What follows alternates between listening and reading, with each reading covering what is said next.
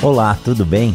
Antes de começar esse episódio, eu tenho que te contar uma coisa. Amanhã, dia 5 de julho de 2022, eu, juntamente com meu amigo e editor do Mundo Agro Podcast, o Tiago Augusto, nós estaremos em São Paulo no evento de entrega do prêmio dos mais admirados da imprensa do agronegócio de 2022. A votação ocorreu entre os meses de maio e junho e graças a você que é ouvinte e votou no Mundo Agro Podcast, nós estamos entre os finalistas pelo segundo ano consecutivo. Isso nos deixa muito, mas muito felizes e nos dá uma injeção de energia para seguir em frente e fazer semanalmente um Mundo Agro Podcast cada vez melhor para você. Afinal, esse podcast é mesmo feito para você. Lembrando que o evento de premiação será transmitido pelo canal do Portal dos Jornalistas no YouTube YouTube ao vivo a partir das 12 horas do dia 5 de julho. Eu aguardo você lá. O meu, o nosso, muito obrigado. Você está ouvindo Mundo Agro Podcast, o seu podcast semanal sobre o agro para ouvir onde estiver. apresentação: Professor Rogério Coimbra.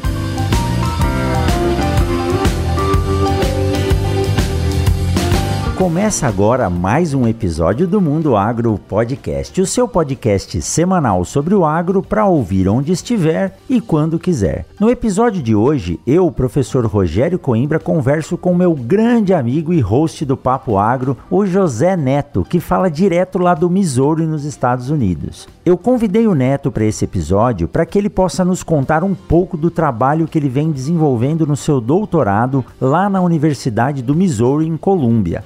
Eu não vou dar spoiler não, não vou contar agora do que se trata. A única coisa que eu posso adiantar é que o Neto trouxe para um mesmo período as primeiras plantas de soja cultivadas que eram lá de 1920, plantadas juntamente com as de hoje. É isso mesmo, um trabalho muito interessante. Então vamos chamar logo o Neto e entender que história é essa de trazer as plantas do passado para serem cultivadas hoje.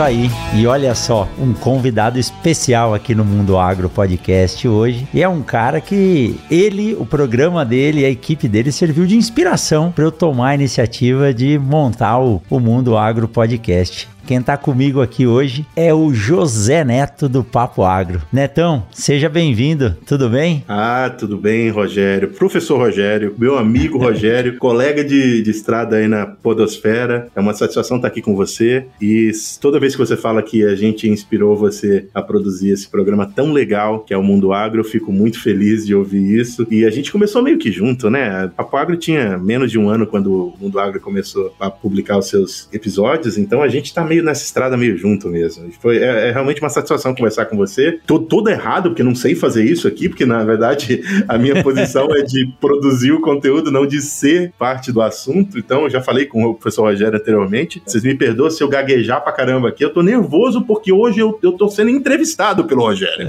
Vamos lá. é, é bem isso aí, Neto. E você é de casa, né? Você não, não tá sendo entrevistado. Aqui é um, é um bate-papo. E o legal é que, assim, eu sou tão ouvinte do Papo Agro que eu tava na estrada, voltando de Rondonópolis, e na minha playlist tinha alguns episódios. E eu tinha visto o último episódio que foi lançado, que eu não sei se era esse 158 ou não. Mas quando eu cliquei play, apareceu esse episódio com o professor, deixa eu ver o nome dele, é Charles Clemente, lá do IMPA, né? Ele falando sobre como ocorreu a evolução das plantas cultivadas. Inclusive, fica para você que tá ouvindo a gente aqui agora. Quando puder, clica lá no Papo Agro, episódio 158. Como ocorre a evolução das plantas cultivadas. Assim, é uma mistura de história com paleontologia, com evolução, fala de Mendel, fala de Darwin. Vocês têm que ouvir. Já fica o convite, o Netão mandou muito bem nesse episódio, como nos outros do Papo Agro, né?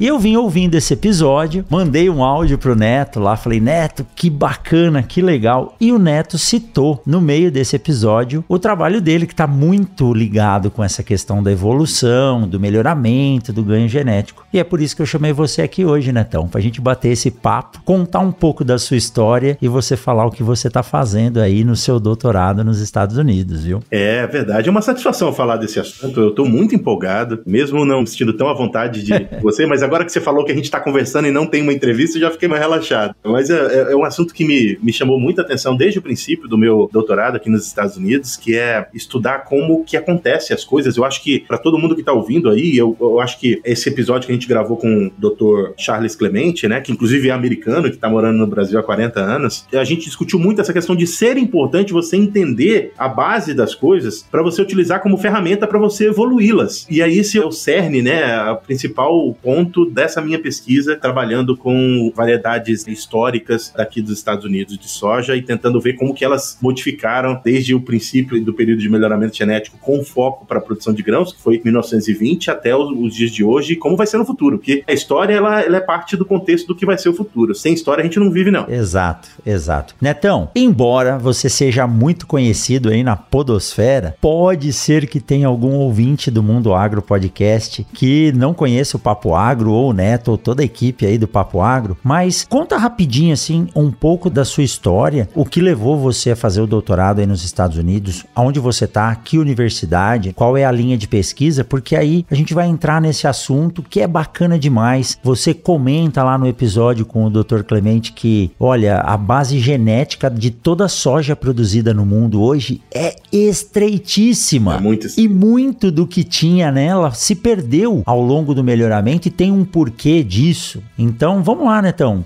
Se apresenta aí pro pessoal, né? Conta um pouquinho dessa sua história. O que fez o cara sair lá do Pará e ir parar nos Estados Unidos, né? É, eu vou contar a minha história de forma bastante curta. É, eu trabalhava numa empresa que eu tenho muito orgulho de ter trabalhado, uma empresa grande para a nossa região, empresa chamada Ju Paraná. E eu comecei muito jovem, primeiro mês de formado eu já estava trabalhando nessa empresa, uh, e essa empresa estava começando naquela época. E a gente passou por lindos 13 anos juntos, é, em que a gente, né, a empresa me deu a oportunidade de me construir como profissional e eu participei da construção da empresa. Tenho muito orgulho de ter feito parte desse primeiro stint da Ju Paraná. E aí acabou que chegou o momento em que eu estava me sentindo um pouco limitado. É, chegou o momento em que as posições da empresa já estavam bem definidas e eu tinha uma posição bem definida de liderança dentro do processo técnico e de estratégia. E passavam-se os anos e eu imaginava que aquilo ia ser para sempre daquele jeito. E isso não, não é uma coisa que me alimenta enquanto pessoa. E aí chegou um momento em que eu preferi dar um passo atrás no sentido dessa carreira de business, né, da carreira mais de negócio, e tirar um tempo para descansar. A minha ideia era descansar, de fato, Rogério. Eu saí da Paraná, passei um ano trabalhando, eh, morando no Canadá para aprender inglês e tal, explorar as coisas do Canadá e queria descansar. Chegou no meio do caminho lá no Canadá, eu falei, quer saber? Eu vou colocar também o meu plano de, de fazer ciência para funcionar. Por que não? Quando eu era criança, meu pai e minha mãe falavam, e eles contavam isso muitas vezes, de que eles perguntavam para mim o que, que eu ia ser quando crescesse, e eu falava que ia ser misturador de fórmula.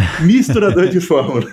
É, e eu sei que você, nossas gerações são parecidas, eu sei que você lembra que, assim, quando a gente era criança, os pais da gente compravam uns kits de mágica e uns kits de química, você misturava as coisas, você lembra disso? Sim. Então foi isso que me fez querer ser o tal misturador de fórmula. E cá estou eu, trabalhando com ciência dentro de fisiologia de plantas na, aqui no oeste dos Estados Unidos. A universidade que eu estou baseado chama Universidade do Missouri, no município de Columbia, é a maior unidade dessa universidade. E o Missouri é um estado que fica muito próximo, se não algumas pessoas consideram ele dentro do cinturão verde de milho dos Estados Unidos. A gente está um pouco abaixo e o nosso estado aqui produz mais soja do que milho. A gente está muito, muito próximo dessa região agrícola poderosa dos Estados Unidos, que começa ali no centro dos Estados Unidos e vai até a costa oeste dos Estados Unidos. É aqui que eu tô trabalhando com o professor Félix Fritz com fisiologia de plantas, focado em tecnologias em soja. Que bacana, que bacana. E olha, eu tinha um kitzinho desse de tive de mágica e eu, o que eu mais gostava era o de química. A única coisa que meu pai falava, ó, não brinque com nada que tenha álcool. As misturas de cor aí você pode fazer, né? Senão você vai colocar fogo em casa. E tem umas fotos minhas lá com uma camiseta da minha mãe fingindo que era um jaleco brincando de cientista, né? Então, às, às vezes, Neto, já tá lá dentro e a gente não imagina, a gente não sabe o que, que é, mas eu era um cara que gostava muito de estudar história, literatura e tinha algumas nuances da segunda geração do romantismo que dizia que não existia destino. Destino era somos nós que fazemos, mas isso não é verdade. Eu acredito hoje, tenho a certeza de que está traçado. Basta a gente se orientar e seguir o rumo que está lá. Mas vamos lá que não é para falar de mim, é para falar de você, né? Então, eu queria fazer só uma observação quanto a isso que você falou. Uh, os meus pais diziam que eu dizem, minha mãe ainda diz, meu pai infelizmente não está conosco, mas minha mãe continua lembrando dessa etapa, né, dizendo que ou o Neto ia ser cientista ou ele ia ser artista. E tá aqui eu sendo podcaster e fazendo ciência e falando de ciência numa mídia então é realmente é, é o destino da gente está traçado, por mais que às vezes a gente não consiga enxergar como ele está traçado. Exato. É, não dá para querer lutar contra isso, viu? E Neto, entrando um pouco nesse assunto aí, primeiro lugar, se quem está aqui escutando a gente tivesse ouvido um pouquinho dos 20 minutos que a gente bateu de papo antes, a gente ia ver a alegria, né, de ouvir você falando aí sobre como a ciência é feita, né, e como o acaso na ciência que é muito controlado pode trazer inovações ou ganhos para a humanidade que são incríveis. Mas vamos lá, você está aí fazendo doutorado e a base da sua pesquisa é estudar ou entender na cultura da soja. E a ideia inicial, se eu não me engano, a hipótese básica lá do seu orientador era estudar estruturas de raiz de soja dos materiais modernos para entender como elas funcionam. E dentro disso surgiram várias outras hipóteses e várias outras linhas de pesquisa para entender como esse sistema solo raiz ia se comportar. Conta pra gente qual que é a hipótese da sua tese de doutorado dentro da linha de pesquisa do professor Félix e o que isso vem trazendo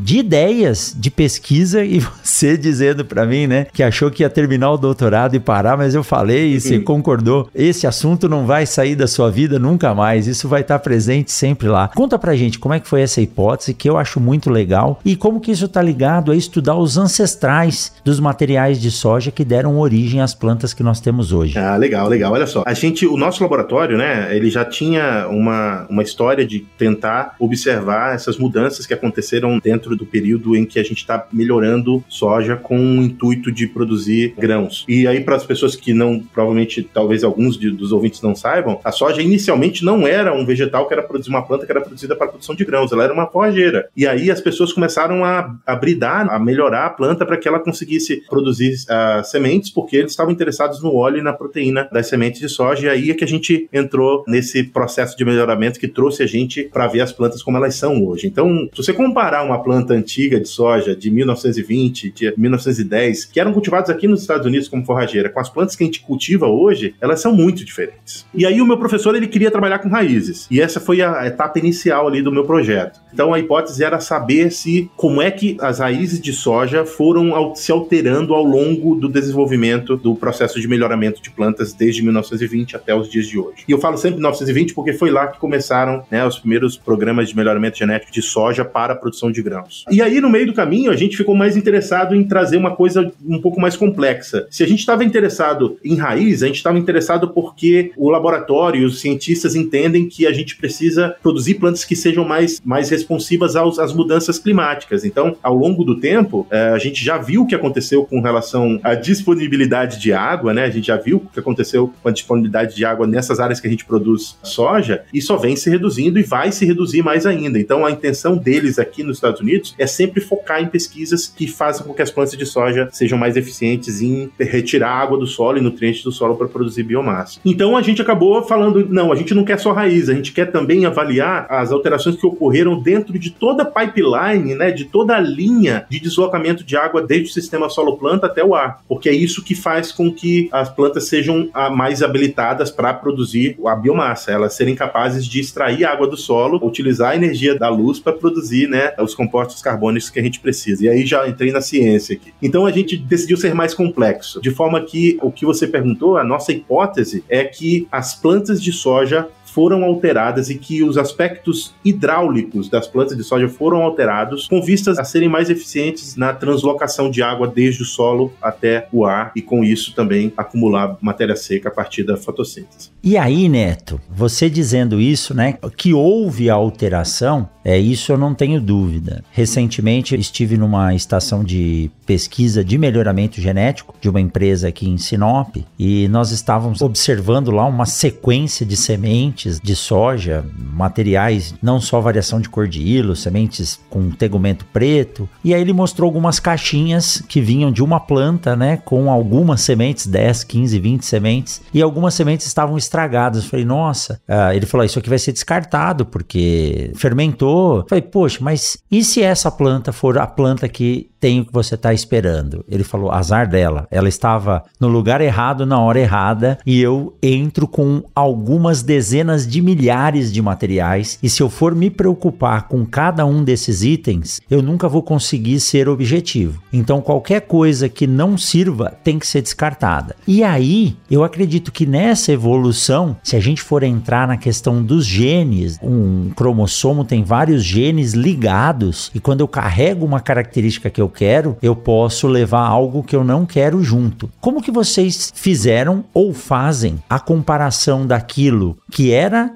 o passado, dos materiais que vieram lá do centro de origem, para os materiais que nós temos hoje, para entender essas variações morfoanatômicas dos materiais, para saber que houve essa diferença, antes de tentar entender o que essa diferença tem causado ou como ela está fazendo toda a fisiologia da planta atuar. É legal, boa pergunta, Rogério. Isso é uma pergunta que eu me faço todos os dias. Primeiro, focado no, naquilo que você falou por último, que é primeiro identificar se houve ou não alteração e depois identificar qual é o efeito dessa alteração na planta. Porque é muito fácil dizer para você, ah, mudou o número de feixes vasculares de xilema na parte da base do caule da soja, e isso, teoricamente, nos leva a ter mais ou menos água circulando dentro dessa planta. Isso é teórico, porque no final você vai ter que provar se isso é verdade, porque tem muita coisa que acontece no meio do caminho que pode influenciar de uma forma em que, mesmo que você tenha uma correlação positiva do teu dado que você está coletando, isso não necessariamente explica tudo que você precisa explicar. Então a ciência é muito complexa. Como a gente faz isso? Primeiro, os Estados Unidos, assim como todos os lugares que produzem soja no mundo, se não são todos, deveriam ser, eles guardam um banco de germoplasma que é para as pessoas poderem se utilizar para fazer pesquisa e também para fazer melhoramento de plantas. Então, o começo disso tudo é voltar para o campo de germoplasma e solicitar o número X de cultivares lançadas em cada uma das décadas desde o princípio do melhoramento de plantas. E a partir dessas sementes, que são sementes que foram guardadas nesses bancos de germoplasmas, né, a gente começa a plantar experimentos nas mesmas condições para todas as cultivares, para que a gente meça individualmente qual é a diferença delas dentro do ambiente atual em que a gente tem hoje dentro das nossas estações de pesquisa. Então é basicamente isso. Você utiliza as sementes que foram guardadas pelos bancos de germoplasma e faz e a gente planta planta essas cultivares, todas nas mesmas condições, para a gente verificar essas características anatômicas e morfológicas que eu estou interessado no momento. Não sei se isso respondeu a sua pergunta, mas. Claro, eu tô anotando, é, vocês não estão vendo, mas o Neto tá uhum. falando e eu tô anotando aqui, fazendo uns rabiscos, para que eu possa entender a linha de raciocínio, eu vou, eu vou usando essa estratégia. E você falando isso, aí me veio na mente uma imagem que você mandou ano passado, uma imagem triste de uma chuva que você perdeu um campo experimental grande, e eu não sabia exatamente o que, que era, mas eu vi que tinha várias porções de plantas, agora eu entendi o que, que era. Uhum. Eram essas plantas que você recuperou do banco de germoplasma germoplasma. Banco de germoplasma, para quem está nos ouvindo e não sabe, é um banco genético onde toda a base genética dos materiais vegetais produzidos no planeta, cada um com a sua linha, né, são guardados. Inclusive tem um documentário muito legal chamado Seed Hunters, né, Caçadores de Sementes, está disponível no YouTube que vale a pena assistir. Ele vai atrás do grão de bico original lá, né? Então lá fala sobre o banco de germoplasma da Noruega. Mas isso aí é, é papo para um outro podcast. E quando você me fala que você busca esses materiais, traz eles teoricamente a vida novamente, trazendo as plantas em vivo. E dali você vai fazer uma seleção, você está fazendo um trabalho de melhoramento genético praticamente. Você não está selecionando, mas você está observando, observando. Uhum. o que essas plantas tinham para comparar com esses materiais novos. E você tem ideia, Neto, que ao fazer isso, você está voltando lá para 1920, observando e olhando essas plantas? Que coisa fantástica, né? Exatamente esse meu sentimento quando eu vou para os meus campos. Parece que eu estou fazendo uma viagem no tempo e quando você conhece um pouco de como as plantas eram e como elas se transformaram, você de fato se sente nesse ambiente. Você anda e você vê, Sim. Ah, essa variedade ela se comportava desse jeito em 1926 quando ela foi plantada. Essa em, em 1950 se portava desta maneira. Como que ela é diferente, né? Morfologicamente mesmo. Você vê a planta e você consegue perceber essas diferenças de características que a gente não quer e de características que a gente quer e que não tinha naquelas plantas antigas, mas tem nessas plantas novas.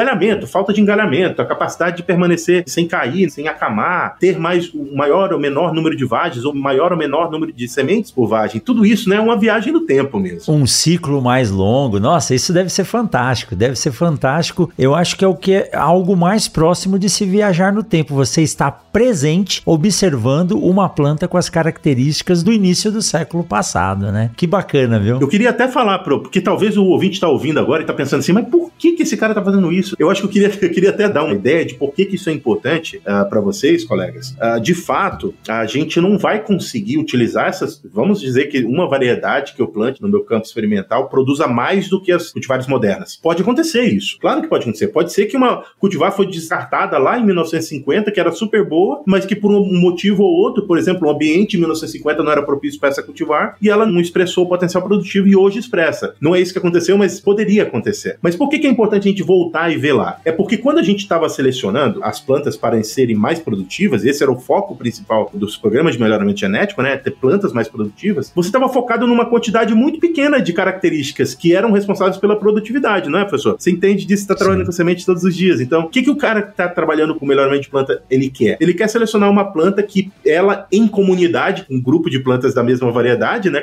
Da mesma genética, consiga produzir mais. Ele não está interessado se essa planta vai ter uma raiz mais profunda ou não, até porque é muito difícil medir isso no campo. Ele não está preocupado se ela vai ter um número de feixes vasculares maior ou menor, ou se o feixe vascular vai ser maior ou menor em diâmetro. Isso não é, não faz parte do programa de melhoramento. No máximo, ele tem produtividade, resistência à doença X, resistência à doença Z e outras pequenas características, como, por exemplo, decência das vagens ou qualquer outras características que agronomicamente são importantes. Quando a gente volta e faz essa viagem no tempo, a gente tenta observar por que, que a gente chegou nesse ganho de produtividade. Como que as plantas se modificaram para serem mais produtivas. E isso é um ensinamento que pode ser utilizado daqui para frente para criar plantas até mais produtivas do que a que a gente está produzindo hoje. Então a base do meu trabalho é tentar olhar para trás, para aprender com o passado e trazer essas referências para que nas futuras gerações de plantas a gente consiga ser mais e mais eficiente e produzir plantas mais e mais produtivas ou adaptadas aos ambientes que a gente quer. Neto, olha, isso que você falou, ele culmina tanto com o que a gente tem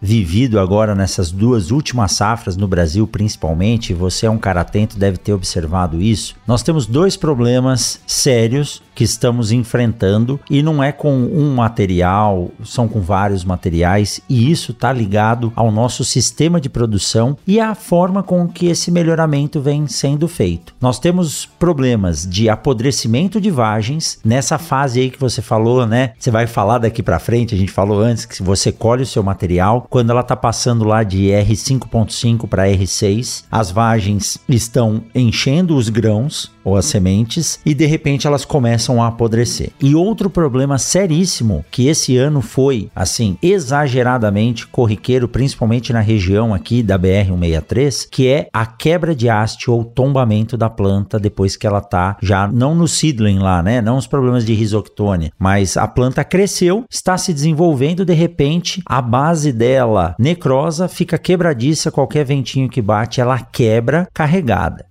Então são dois problemas que não têm uma solução, não tem um agente causal único, e eu acredito que é a história do tal do acidente de avião. São vários elos que vão se fechando e causam esse problema. Talvez esses materiais mais antigos, pela própria resiliência da evolução deles, eles resistam mais a essas condições que nós estamos enfrentando hoje. E é interessante olhar o que aconteceu lá atrás e ver como essas plantas tinham características de se desenvolver em condições às vezes mais inóspitas do que nós temos hoje e se manter ainda aptas. Então, o resultado desse trabalho aí ele vai ser muito interessante para não só para a comunidade americana, mas para o mundo inteiro entender o que pode ter sido perdido ou não, ou como que essa seleção pode ser direcionada para o futuro das plantas de soja, porque não dá para pensar somente em ganho de produtividade, produtividade, produtividade, produtividade, né? É isso mesmo, é isso mesmo. Você falou um pouco da base estreita genética, né? E ao passar do tempo em que eu estou trabalhando mais com a parte de ganho genético em soja e as coisas que melhoraram a partir do início do melhoramento genético dessa planta, eu me assustei da quantidade de cultivares ou de, de linhagens que são utilizadas para fazerem as cultivares modernas, as que a gente está plantando hoje nos Estados Unidos e aí no Brasil, em qualquer lugar. E é, só para vocês terem um número, moçada, se você contar, alguns trabalhos dizem que cerca de 90% dos genes que a gente tem nas plantas atuais de soja nos Estados Unidos vem de menos de 15 cultivares ou linhagens de soja. Alguns dizem 11, outros dizem 17. Então, é uma quantidade muito pequena. E veja só, se você for pensar nessas plantas e no que a gente consegue melhorar a partir do cruzamento delas com elas mesmas, acaba que a gente chega num platô, que se você quiser inserir características novas dessas plantas, você não pode se referir a essas 20 cultivares ou 11 ou o que quer que seja, você tem que expandir, né, o seu perfil de genético para outros ambientes, com outras linhagens e parte do meu trabalho é tentar primeiro explicar, olha só, elas são diferentes porque a gente selecionou elas para serem dessa forma, elas se ajustaram ao que a gente gostaria porque a gente selecionou as plantas que eram ajustadas ao nosso ambiente, mas se você quiser produzir plantas a partir dessa planta moderna que sejam ajustadas a outro ambiente, você vai ter que inserir outras, outras coisas, porque a gente já perdeu as características que antes não faziam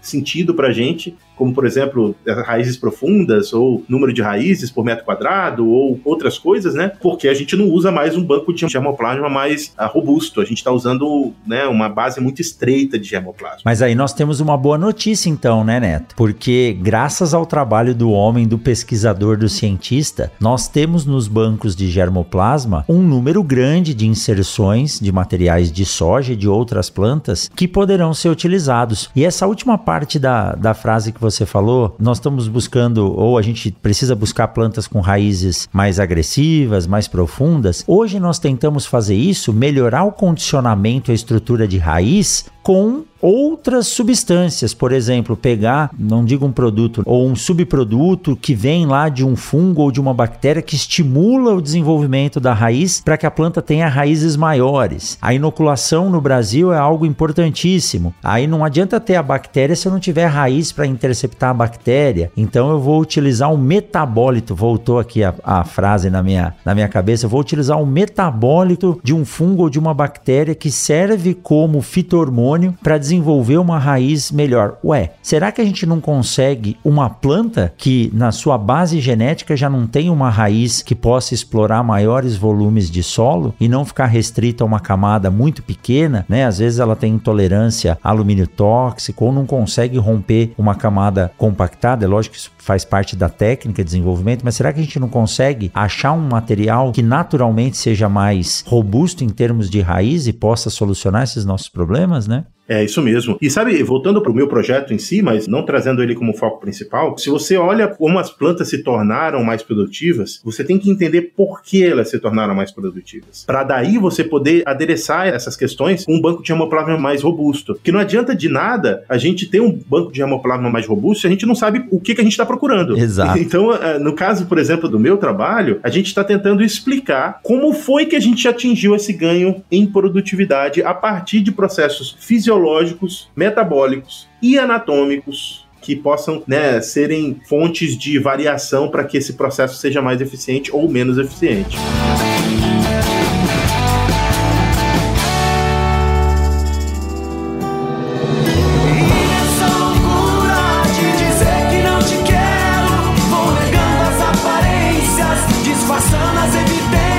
As evidências comprovam Além de muita tecnologia, o campo precisa de proteção nas estradas. Por isso a S10 é a picape de quem vive no campo. Eu sei que te amo. Quem planta, colhe. Disfarçando as evidências, mas pra que viver fingindo se eu não posso enganar meu coração? Eu sei que te amo. Chevrolet S10, a picape feita para quem faz.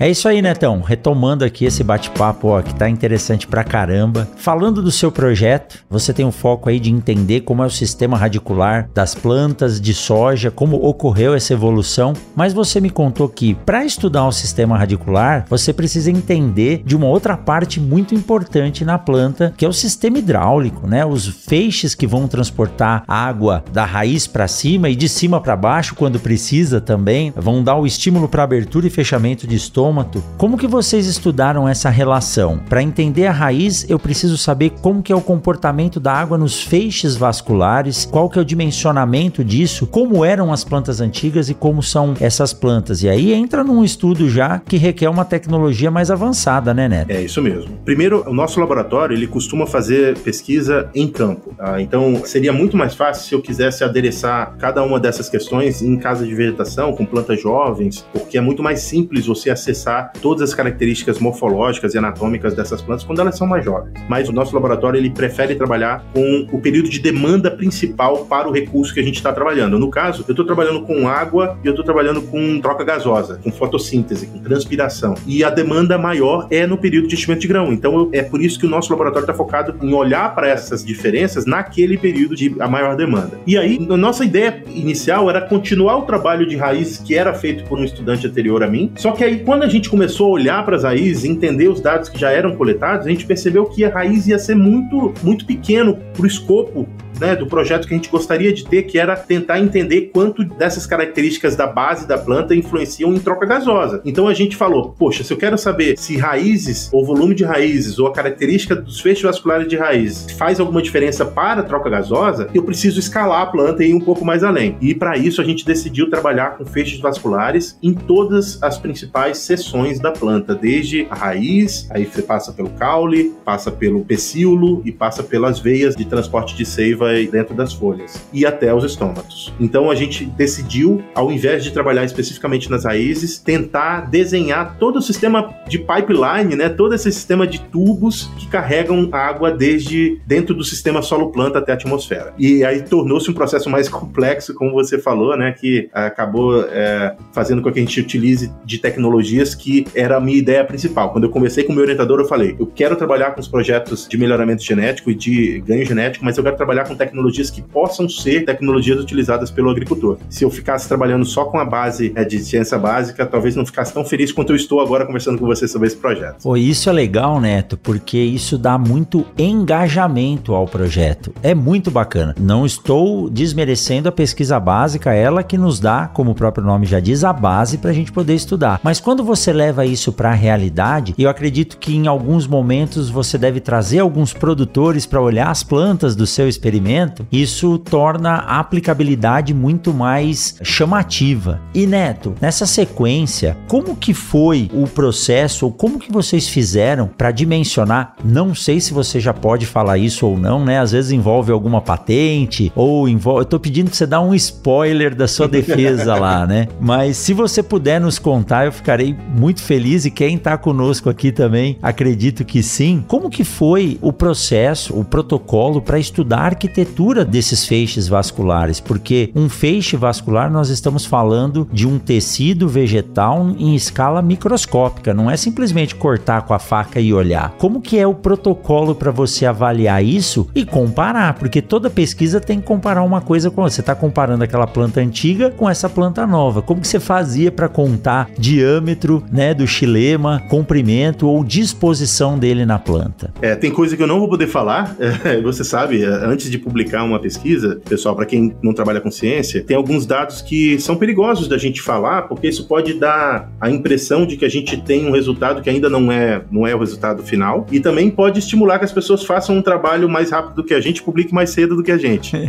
É então são, são coisas que a gente tem que guardar, né? Mas olha só, a dificuldade que a gente tem em olhar para feixe vascular em plantas mais adultas, né? Como por exemplo as plantas de R5, estágio R5, enchimento de grão, ela é maior comparando com plantas jovens. E aí o pessoal que trabalha com laboratório, alguns, algumas pessoas já trabalharam com isso. Para você olhar para esses feixes vasculares na metodologia comum, você tem que cortar a planta, cortar mesmo, gente. Pega lá o, o caule da planta, pega uma gilete, você corta uma fina cross section. Uma seção, uma seção, transversal. Seção... Isso. Desculpa, pessoal, não é que eu tô querendo é, pagar de, de internacional, não. É que a maior parte da terminologia de ciência que eu aprendi foi aqui e é uma cagada para mim transportar para o português. Mas vamos lá. A gente pega essa seção transversal do tecido que você quer olhar, né? Tem que ser bem fino para poder a luz do microscópio poder passar pelos tecidos e você conseguir enxergar. E aí você vai para o microscópio e vai lá e vai contar e medir através de, do microscópio. Até você pode tirar uma foto e depois medir utilizando um software. Mas cortar, veja bem, cortar uma cross section. Seção transversal. Uma cross section. Já aprenderam cross section, é, né? Já era, né? Pode manter.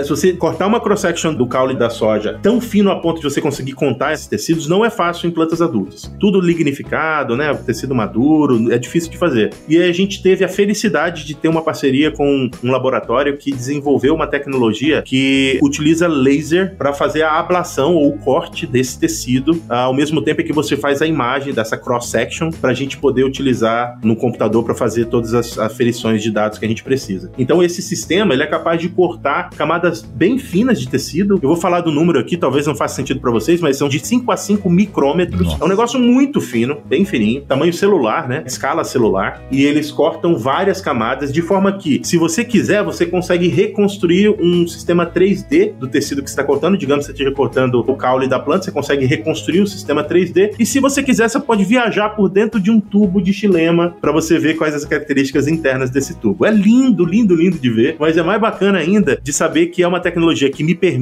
hoje contar todos os feixes vasculares de uma seção de um caule de soja através de um algoritmo que eles desenvolveram. Todas, não é uma fração, porque geralmente quando você faz esse tipo de pesquisa, você considera uma fração do tecido para contar. Aqui eu tô contando tudo. E eu consigo contar de quantas eu quiser, né? Porque é tudo meio automatizado. Então é muito legal. Que bacana, que bacana. E Neto, para quem estuda agronomia, sabe que lá no começo do curso você faz as aulas de anatomia, morfologia vegetal, biologia celular e às vezes a gente entrando no curso vai falar: "Para que que eu vou utilizar isso?". Olha o Neto aí, ó, no seu doutorado, né? Acredito que o professor dele, né, o orientador dele, estude isso todos os dias e tá lá. Aquilo que a gente chama de base é o que vai diferenciar você de outras pessoas. Por isso que você está se formando aí, né, fazendo engenharia agronômica, isso te dá a base para entender isso. E o que eu gosto de ver nesse processo, Neto, é que, em primeiro lugar, uma parceria. Você foi buscar um laboratório, uma técnica em outra universidade que vai te ajudar a evoluir. E a ciência hoje, pô, um laser fazendo um corte, uma câmera fotografando e depois você tem uma imagem tridimensional, você consegue tirar vários dados daquela informação que você gerou. Eu tô ansioso para saber esses resultados e entender como isso funciona, porque como eu disse no bloco anterior, muitos dos problemas que nós temos vivido hoje, eles estão relacionados à forma com que as plantas estão interagindo com o ambiente. Sempre lembre e digo isso para quem eu estou conversando, sejam para os meus alunos, sejam para os produtores. Nenhuma planta sabe que ela está produzindo sacos de soja ou sacos de milho. A função de todo vegetal, na verdade, todo ser vivo, é deixar descendentes férteis. Então ela vai fazer de tudo para que ela possa deixar pelo menos uma semente ali viável e ela não sabe que ela está produzindo em escala. E quando você modifica o ambiente para que ela produza em escala, alguns problemas sérios podem ocorrer. Por isso que eu sou um grande defensor da ecologia do sistema, né? Um sistema integrado como a gente vê hoje. Tem o Zecão que gravou o episódio 34 e 35 do Mundo Agro Podcast, que é um cara, ó, Neto, vale a pena chamar o Zecão para conversar com vocês aí no Papo Agro, viu? Bacana. O cara é uma enciclopédia viva e trabalha com sistemas de produção e reduz muito esses problemas que a gente vê, porque ele está cultivando um sistema em equilíbrio. Então, esses estudos aí que chegam na parte anatômica, né? Chega na parte da célula a ser estudada, eles são de suma importância para que a gente possa entender o que isso vai nos trazer de benefício. Mas e aí, Neto? Vamos lá. Você está estudando, você determinou, montou esses protocolos, desenvolveu a técnica para entender essa relação entre estrutura, anatomia de raiz, feixes. E aí, qual que é o próximo passo? Bom, eu identifiquei, ou não sei se você já tem algum resultado em relação a isso, como que era a distribuição desses vasos e nas plantas mais antigas e nas novas, identificando alguma diferença. Qual que é o próximo passo ou que qual que é a sugestão que seja trabalhada para melhorar e tornar as plantas cultivadas hoje mais eficientes, mais resilientes? A ciência é um negócio bacana e você tratou disso no primeiro bloco falando de como você gere as expectativas dentro da ciência, né? Quando você começa um projeto de pesquisa, os meninos, você faz um projeto baseado numa hipótese X que você imagina que é o que vai te levar, que os seus resultados vão te levar, mas o andamento da sua pesquisa ele é dirigido pelos dados. Você coleta um dado, ele te dirige para um canto. Se você coletar o dado Y, ele vai te dirigir para outro destino. E acaba que hoje eu não posso falar muito dos dados porque realmente não são dados conclusivos ainda, né? Mas hoje eu estava conversando com meu orientador hoje sobre isso e ele me disse: Neto, para a gente finalizar o que eu quero que você finalize na sua pesquisa, a gente vai precisar de uns dois ou três outros doutorados. E eu tive que dizer: vamos terminar esse aqui, a gente dá uma respirada e depois a gente faz outros, né? Porque vai surgindo, como eu falei para vocês, a ciência vai abrindo portas, vai abrindo portas de uma forma que no final você nem precisa estar dentro da hipótese que você estava anteriormente, se as hipóteses que aparecerem depois fazem mais sentido. Mas, resumidamente, o que a gente achou agora são dados que nos levam a crer que parte da eficiência em troca gasosa que essas plantas mais modernas tenham tem relação com os feixes vasculares, só que não na mesma direção em que a gente estava esperando. Os dados estão nos levando para uma direção oposta à que a gente estava esperando. E eu posso dizer isso para vocês rapidamente. Vamos imaginar que uma planta ela precisa transpirar mais para ela ter mais troca gasosa, correto, meninos? Se você quer mais carbono para entrar, você vai ter que deixar os estômatos abertos, vai ter mais estômatos abertos para você deixar esse CO2 entrar. Quando esse CO2 entra, tá saindo água, então você vai ter mais transpiração. E se você tiver mais transpiração e quiser relacionar transpiração com o cano, com, com a pipeline, com o cano que você carrega na água, você vai sempre esperar que uma planta que transpira mais perde mais água por consequência, o cano que leva a água tem que ser maior. E o que ocorre é que a gente achou o oposto. Essas plantas que são mais eficientes em transpiração, que transpiram mais e que, por consequência, fixam mais carbono, elas têm canos menores. Caramba. Os feixes vasculares são mais estreitos. E o número deles é um pouquinho maior, mas quando você faz a soma da quantidade de área de cano que tem dentro para carregar água, a área de cano das variedades mais novas, ela é menor. Olha e é só. isso que abriu os dois ou três outros doutorados que o meu orientador maluco tá pensando, porque a gente vai ter que viajar dessa informação para outras informações que porventura possam ser interessantes. E um ponto importante, não sei se você já ouviu falar de cavitação, professor, em feixes vasculares. Já. Então, para árvores é muito importante, né? Porque isso mata árvores em período de seca. Cavitação, os meninos, é quando você tem pouca água e como você tem uma demanda de transpiração muito grande, a força que está puxando a coluna de água para cima é tão forte que quebra, que separa a coluna de água. Ao invés de você ter uma coluna de água que está vindo desde o solo até a folha, essa coluna de água recebe uma pressão negativa tão forte que ela quebra e esse feixe vascular passa a não carregar mais água. Isso limita a quantidade de água que a planta pode transpirar e a planta acaba morrendo. Para árvores, isso acontece com muita frequência. Ninguém imaginava que talvez isso podia ser um problema para plantas de porte curto, como é soja. A gente está falando de uma planta que tem menos de um metro a maior parte do tempo, um metro e pouquinho para algumas cultivares. Então ninguém espera que cavitação seja um problema, ou, né, o embolismo seja um problema para esse tipo de planta, porque é uma planta muito pequena. E aí a minha pré-hipótese para o próximo passo da minha pesquisa fala sobre cavitação, e é o máximo que eu posso falar agora, Rogério.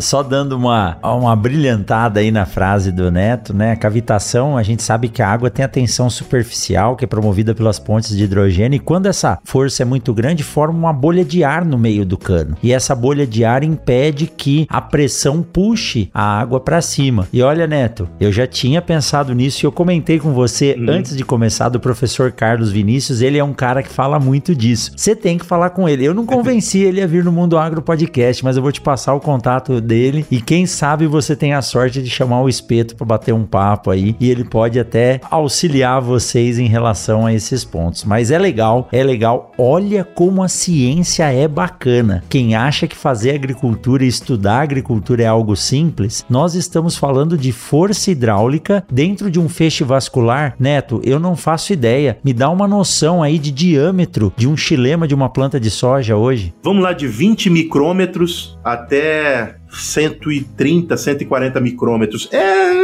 muito tá, mas, mas, vamos falar aí, vamos falar a média de vai, é, 50 micrômetros. É a quinquagésima parte de um milímetro, é, é isso? É isso mesmo. Então você imagina que isso é um tubo por onde passa a água dentro da planta, né? Então é isso é fantástico. A ciência, eu sou suspeito para dizer, alguns dizem, você é louco. Eu tenho um amigo que fala assim, não dá para andar com você, você só fala de semente o dia inteiro. Fala, pô, mas é isso que eu gosto.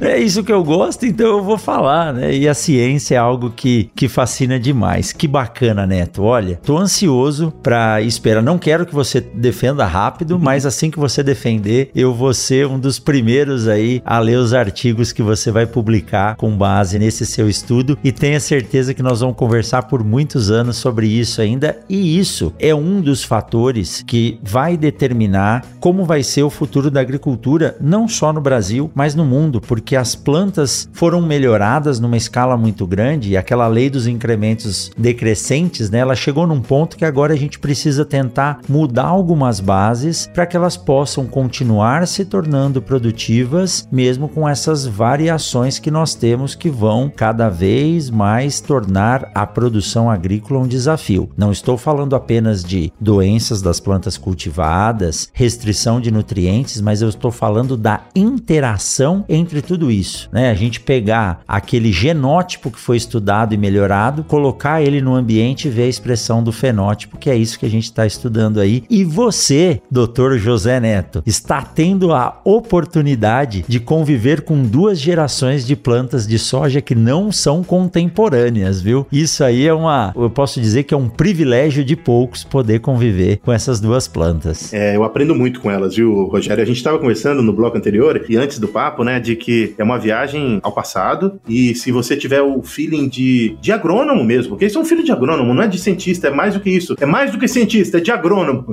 não, não diminuindo as outras profissões, mas de você observar de ficar curioso em saber o que, que essa planta é diferente, né? Você aprende um bocado. E você falou de um negócio que eu queria reforçar aqui. Qual é o objetivo da minha pesquisa? Minha pesquisa continua sendo pesquisa básica. Por quê? Eu não vou produzir um produto que vai estar acessível para as pessoas no futuro. Eu vou produzir, possivelmente, vou produzir uma ferramenta que, junto com outras ferramentas que estão sendo desenvolvidas por outras pessoas ou já existem, podem ser utilizadas pelos futuros né, melhoristas de soja para eles produzirem plantas mais eficientes. O que a gente vê agora é assim: o que, que eu estou tentando explicar? Como que essa planta moderna é mais produtiva do que a planta anterior e quais as características que fizeram com que essa planta moderna ficasse mais produtiva. A partir disso, você vai poder dizer: beleza, se eu focar nessas características, eu consigo desenvolver plantas ainda mais resilientes, por exemplo, ao excesso, à falta de água? É ou não uma ferramenta? Aí já é uma questão que eu não vou responder, que vai ser outra geração que vai responder, mas eu tô muito feliz de participar dessa, né, desses primeiros passos. É, e com certeza isso aí é uma pesquisa aplicada que dá base para outras pesquisas. Mas eu vou te dizer, viu, Neto? Embora eu seja professor da cadeira de produção e tecnologia de sementes, eu também dou aula de agricultura 2. E dentro da agricultura 2, uma das culturas é a cultura da mandioca, que é uma cultura que inclusive o professor Clemente falou, ela, o centro de origem dela é aqui as Américas, lá do sul do México até da América do Sul, né? E a planta de mandioca, ela tem uma característica de resposta muito, mas muito rápida em relação a outras plantas, à restrição hídrica no solo. E quando você olha a anatomia da folha da mandioca, que é uma folha hiper persistente, ela dura 100 dias, uma folha de mandioca, ela tem um grande número de pequeninos estômatos na parte abaxial na parte de baixo da folha. E isso dá um arco reflexo, né? Um, um reflexo tão rápido para ela de fechar esses estômatos, porque são muitos e pequenos, então a, o processo de abertura e fechamento é tão rápido e que ela consegue manter a água mesmo por alguns dias com a ausência de disponibilidade no solo. Então isso talvez seja uma característica que possa ser comparada aí com as plantas de soja para resistir à falta de água. E ó, antes de passar a palavra para você você novamente, que eu sei que a gente vai mexendo, né? Uh, o pesquisador já, já vai ficando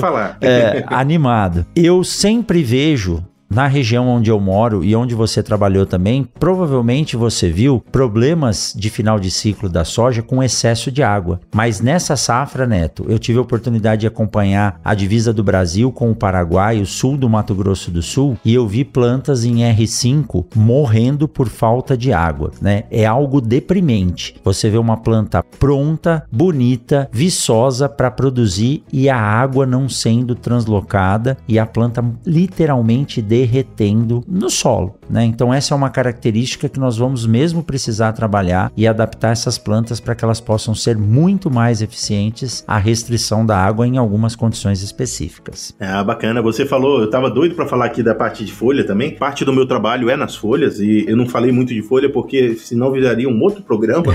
é, é muito complexo lá, né? Mas você tem razão. O número de estômatos e a distribuição dos estômatos é tão ou mais importante do que a dos feixes vasculares. Se você pensar em resistência para o fluxo de água, a resistência do fluxo de água é muito mais controlada pelos estômatos do que pelo cano. O cano o que, que é? Sim. Se a parte aérea está aberta, existe pressão negativa e o cano está lá para carregar a água. Se fechar, o cano não, não faz nada, o cano fica esperando ela abrir de novo. Então a gente está interessado em, né, em fechar esse ciclo e é complicado e, e prazeroso pensar sobre isso. Estava falando sobre a Amazônia, eu estava conversando com um pesquisador aqui nos Estados Unidos sobre exatamente sobre isso, sobre as impressões que eu tinha de a gente ter que pensar para plantas da Amazônia delas serem tolerantes ao excesso de água em alguns momentos, mas de necessariamente também pensar em plantas que sejam mais resistentes à seca. Porque quando dá seca nesses solos da Amazônia, você tem um ambiente ambiente completamente diferente de tudo que você está pensando no restante do Brasil quando você faz melhoramento Exato. de planta. É um, é um ambiente completamente diferente. Ter resiliência, ou criar plantas resilientes ao ambiente da Amazônia, e aí ao norte do Mato Grosso, e ao Pará, e a região do Maranhão ali, é, é um complicador. Com certeza é um complicador. São vários países dentro de uma única região, né? Praticamente isso. O Brasil é não é para qualquer um, viu? Não é para qualquer um. E o pesquisador brasileiro tem que, tem que ter o seu mérito aí citado, porque fazer a adaptação das plantas para produzir aqui em diferentes condições de latitudes aí, de biomas, é algo muito difícil, né? Rogério, se você pensa aqui nos Estados Unidos, esse ambiente que eu estou aqui e todo o cinturão verde de milho, você tem uma variabilidade muito menor do que se você estiver dentro desse ambiente amazônico que a gente está descrevendo, norte do Mato Grosso até o Pará, a, a variação deles em todo o meio oeste americano é muito menor do que o que a gente tem nessa pequena porção do Brasil. Aí você pensa, você tem ali aquele bolsão de produção de soja é, que é do norte do Mato Grosso até o Pará, depois você tem o sul do Mato Grosso, Mato Grosso do Sul, aí você tem Goiás, você tem Bahia, você tem o sul do Brasil. É, são diferenças que não é tão somente decidir o grupo de maturação da soja.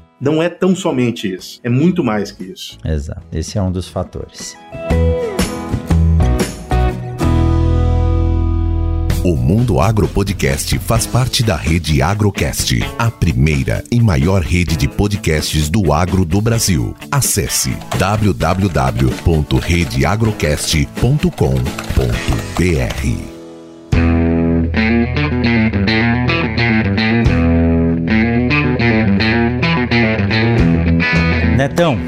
como sempre, é um grande prazer conversar com você. Você já falou um pouco disso lá antes da pandemia, se eu não me engano, no comecinho para o nosso grupo de pesquisa. Meus alunos agora estão para se formar e eles lembram daquele papo com você. É sempre muito gostoso conversar com você e ver o ânimo assim. Realmente você tem paixão pelo que você está fazendo, né? Isso vem vem de dentro, né? Você vivencia isso e gosta. Eu acho que esse é um dos segredos do sucesso da pessoa ser feliz, tá de bem com a vida, é fazer aquilo que ela gosta, porque ela acorda falando: "Puta merda, eu vou fazer o que eu quero, o que eu gosto e não o que me mandam, o que eu sou obrigado". Então a gente vê isso, né? Vocês não estão vendo, mas eu tô aqui olhando o Neto aqui no olho no olho e dá para ver que ele tem brilho no olho para fazer isso. É muito legal conversar com você. E aproveitando, vamos convidar o pessoal para ouvir o Papo Agro, né, que é um podcast aí que traz muita informação, fala muito de tecnologia e traz essa pegada de cientista que o Neto vem trazendo aí com,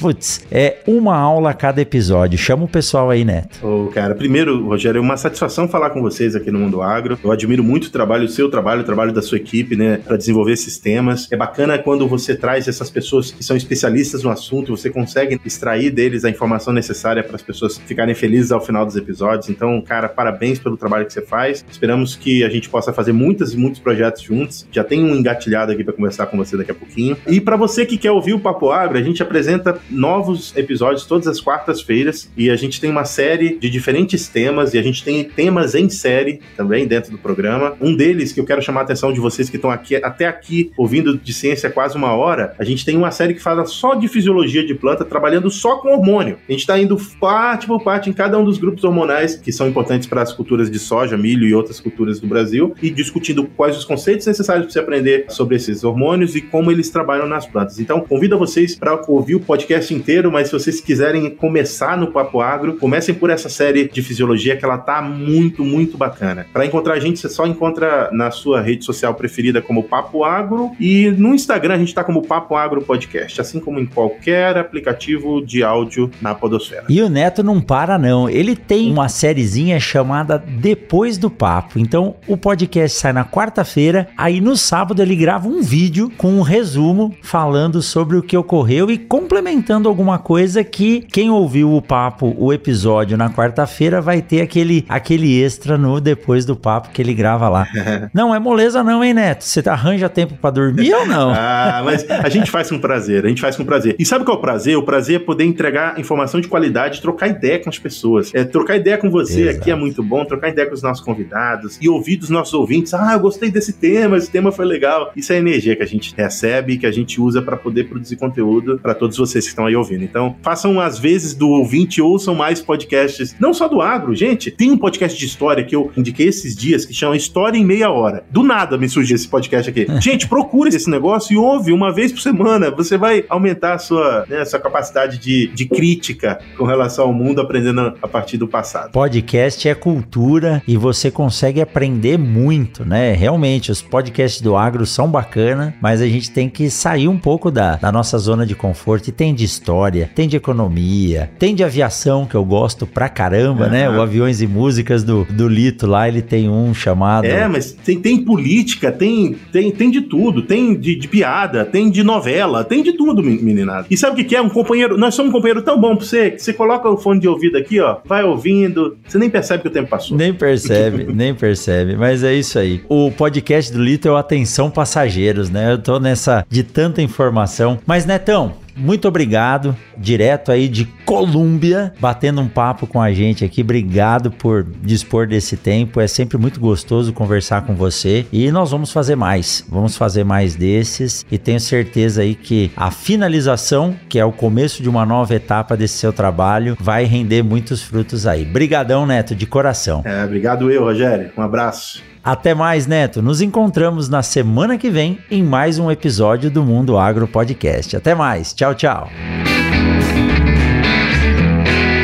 Você acabou de ouvir o Mundo Agro Podcast, o podcast semanal sobre o agro disponível na sua plataforma de áudio preferida. Siga o Mundo Agro Podcast no Spotify ou na Amazon, assine no Apple Podcast e se inscreva no Castbox ou no Google Podcast. E favorite no Deezer, assim você receberá uma notificação a cada novo episódio publicado. Eu sou o professor Rogério Coimbra e encontro você na semana que vem em mais um episódio do Mundo Agro Podcast. Este episódio do Mundo Agro Podcast é um oferecimento da Momesso. Momesso, excelência no tratamento de sementes do on-farm ao industrial.